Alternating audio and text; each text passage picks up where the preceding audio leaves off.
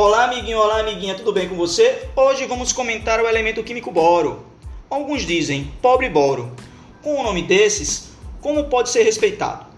Não ajuda muito o fato de o boro ser encontrado mais comumente no borax, um conhecido auxiliar de limpeza. Contudo, o boro é mais glamouroso do que você pensa. Combine boro com nitrogênio e você terá cristais similares àqueles do elemento com a sua média, isto é, o carbono, o elemento que forma o diamante. Cristais cúbicos de nitreto de boro são quase tão duros quanto um diamante, mas muito mais baratos de se criar e mais resistentes ao calor, tornando-os abrasivos populares para a indústria metalúrgica. Cálculos teóricos recentes indicam que a forma alternativa, o cristal urtzita de nitreto de boro, que ainda não foi obtido na forma de cristal único, pode ser na realidade mais duro que o diamante, sob certas condições e para algumas definições técnicas de duro.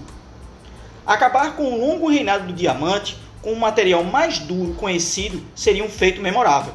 Mas por enquanto, o único feito da urtzita de nitreto de boro foi introduzir as irritantes notas de rodapé explicativas, junto a qualquer declaração, repetindo que o diamante é a substância mais dura conhecida. Carbeto de boro, também uma das substâncias mais duras conhecidas, teria até mesmo uma genuína aplicação para os agentes secretos. Grânulos deles jogados dentro do buraco para óleo de um motor de combustão destroem-no ao danificar irreparavelmente as paredes dos cilindros.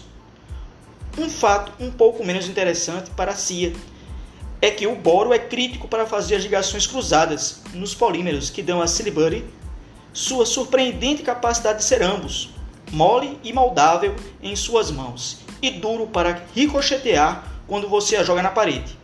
Mas apesar de o boro não ser exatamente tão sem graça quanto você pode esperar de seu nome, ele realmente não está na mesma divisão do carbono.